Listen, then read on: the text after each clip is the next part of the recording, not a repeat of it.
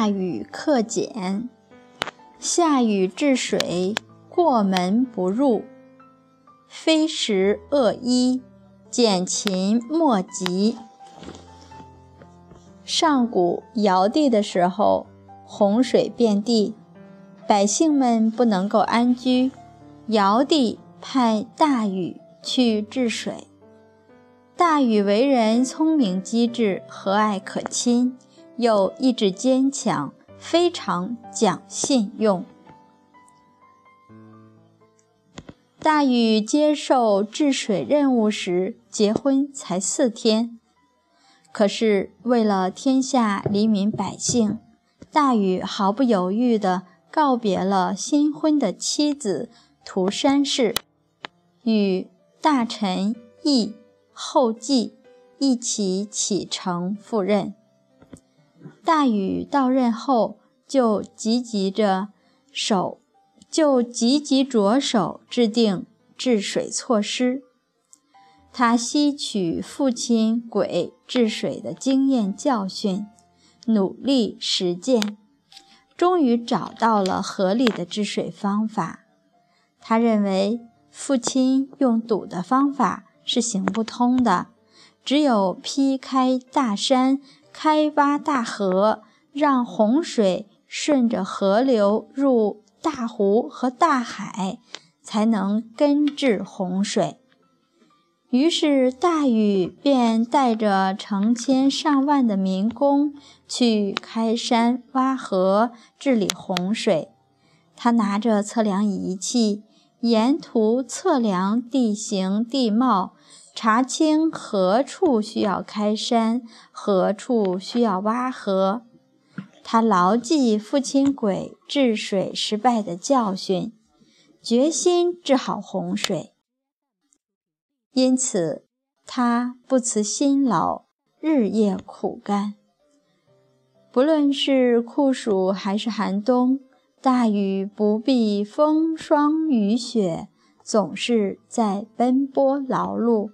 忙于治水，他的儿子生下来后，他也没回家去看一眼。有一天，天下着大雨，他带着治水的队伍路过家门，听见儿子在家里哭啼，他的心被牵动了。哪个做父亲的不爱自己的子女啊？他多么想进家门去看一看。多么想去亲亲儿子可爱的小脸蛋儿，可是治水的工程在等着他，天下的黎民百姓在看着他，他不能因私废公。于是他深情地望了望家门，心里默默地说：“儿子，等着我，等我治好洪水，再回来看你。”然后毅然转身，带着治水的人顶风冒雨又上路了。在治水期间，大禹曾经三次路过家门，可是他一次也没有进家里去看一下。大禹带着人们治水，先从帝都冀州开始，完成了壶口工程。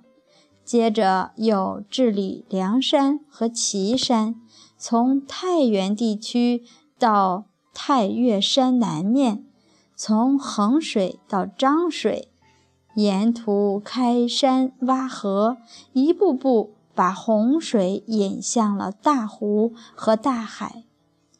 大禹带人疏导了九条河道，劈开了九座大山，修治了九个大湖。筑起了无数堤坝，洪水终于被驯服了，顺着河道流向大湖大海。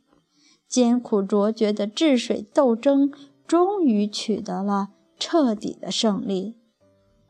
舜帝高度评价大禹的治水功绩。有一次，舜和大臣们聚会，他问大禹说。你是怎样治好洪水的？大禹回答说：“是靠孜孜不倦的工作。”禹舜又问：“你是怎样孜孜不倦的工作的？”大禹回答说：“治理洪水时，我和人们一起与洪水搏斗，不分昼夜，劈山开河，挖泥运土。我的手指甲都在劳动中磨光了，再也长不出新的指甲。我小腿上的汗毛也磨掉了，再也长不出汗毛。手上、脚底长满了老茧，走路时疼痛难忍。”我还是咬紧牙关，不停地干，直到治好了洪水。舜和大臣们听了大禹的话，都为他这种艰苦奋斗的精神所感动。主管礼教的贤臣高陶颁布命令，号召天下臣民向大禹学习。大禹治水立大功，接替舜做了天子。大禹在吃喝上非常简朴，可是敬天地鬼神却很尽心。自己穿的衣服很不好，可是对于祭服和礼帽却收拾得很美观。他自己住的房屋很矮小。可是，对于人民田间的水路，却尽力的讲究，因此孔子也极为推崇他，劝导学生们要向大欲学习。